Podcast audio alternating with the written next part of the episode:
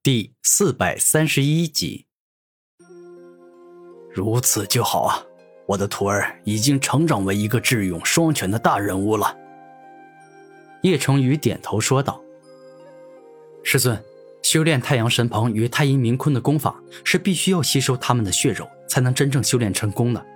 所以您赶快进入准圣器山河设计图中，开始闭关修炼吧。”古天明认真的说道：“好啊，能够修炼这样的至尊级武学，纵然让我闭关十几、二十几年，我也心甘情愿。”叶成宇开心的说道。一会儿后，两人一起进入如诗如画、景色优美的山河设计图中。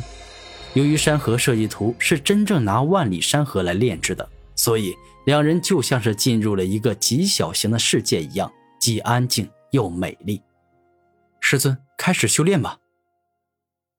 古天明说话间，将一个特制的铁桶取出，那里面盛放了最初的鲲鹏血与鲲鹏肉总量的十分之一。有了这么多鲲鹏血肉，叶成宇的灵力等级与实力都可以提升很多。师尊，这是我按太阳神鹏血肉与太阴明鲲血肉一比一的比例调制而成的。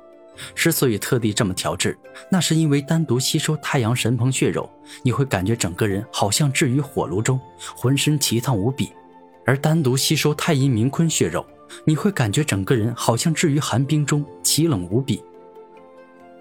古天明在来之前，便是将自己编好的故事都提前想好了。徒儿，你对我实在是太好了，我都不知道要怎么感谢你。此刻的叶成宇感觉很惭愧，师尊，您难道忘了吗？当年星辰国的皇帝以及紫金比蒙皇都想要杀我，若不是您出手相助，我早就死了。我哪里还会有这样的前途无量的未来呀？所以，我现在的一切都可以算是师尊你所赐的。古天明自始至终都十分尊敬叶成宇，把他当成了自己的父亲对待。当日。其实我不过是举手之劳，顺手为之，对我而言十分的轻松，一点也不麻烦。叶成宇突然想到，当日其实自己可以早点救古天明，让古天明少受一些痛苦与折磨，但为了能够让古天明心悦诚服的拜自己为师，他故意让古天明多受了一些罪。在危急生死的关头再救他，让他能够将自己当成给予他新生与第二次生命的再生父母。师尊，路上有一群残忍嗜杀的恶人在狠狠地打一个小孩，你看到后不仅没有视若无睹，反而阻止另外的人去伤害他，救了他一命。这对于你来说可能仅仅是举手之劳，一点也不辛苦不麻烦，但这对于那个小孩来说，却是给予了他再一次活下去的机会。改变了他的未来，所以您就不要再客气了。您越是推辞，我越是感觉自己难以还清您的救命之恩。古天明此刻对叶成宇所说的每一句话，都是发自真心的肺腑之言。好吧，徒儿，既然你都这么说了，那我也便不再推辞了。叶成宇略一思考之后，便是同意了。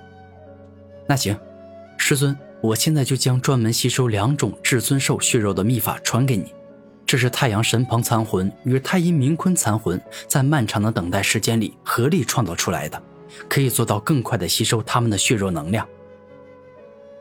古天明由于已经花了漫长的时间，将太阳神鹏术与太阴明坤术从复杂难懂的古言翻译成了当代语，所以能够马上传给叶成宇修炼。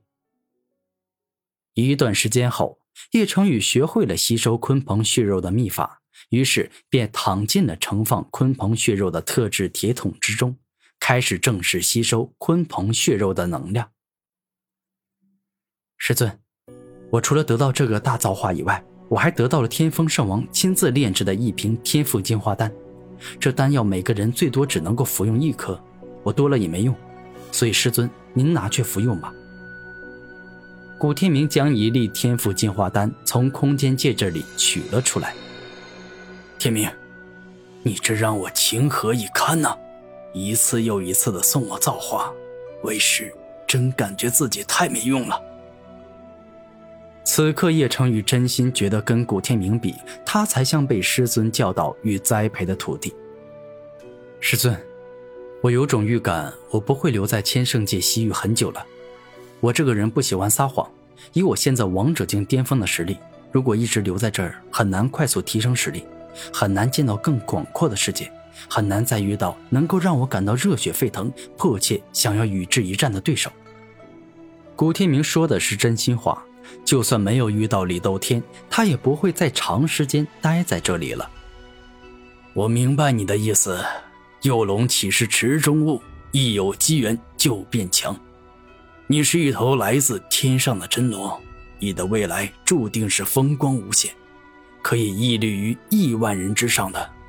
这里确实是太小了，不可能一直都能容下你这头真龙。所以你要走便走吧，只要是你自己感觉该那么走，那个方向是对的，前方能够让你不断变强，那么便义无反顾的前进吧。不必挂念我，更不要老是儿女情长。为师能够陪你走这么长时间的路，已经感觉很幸福了。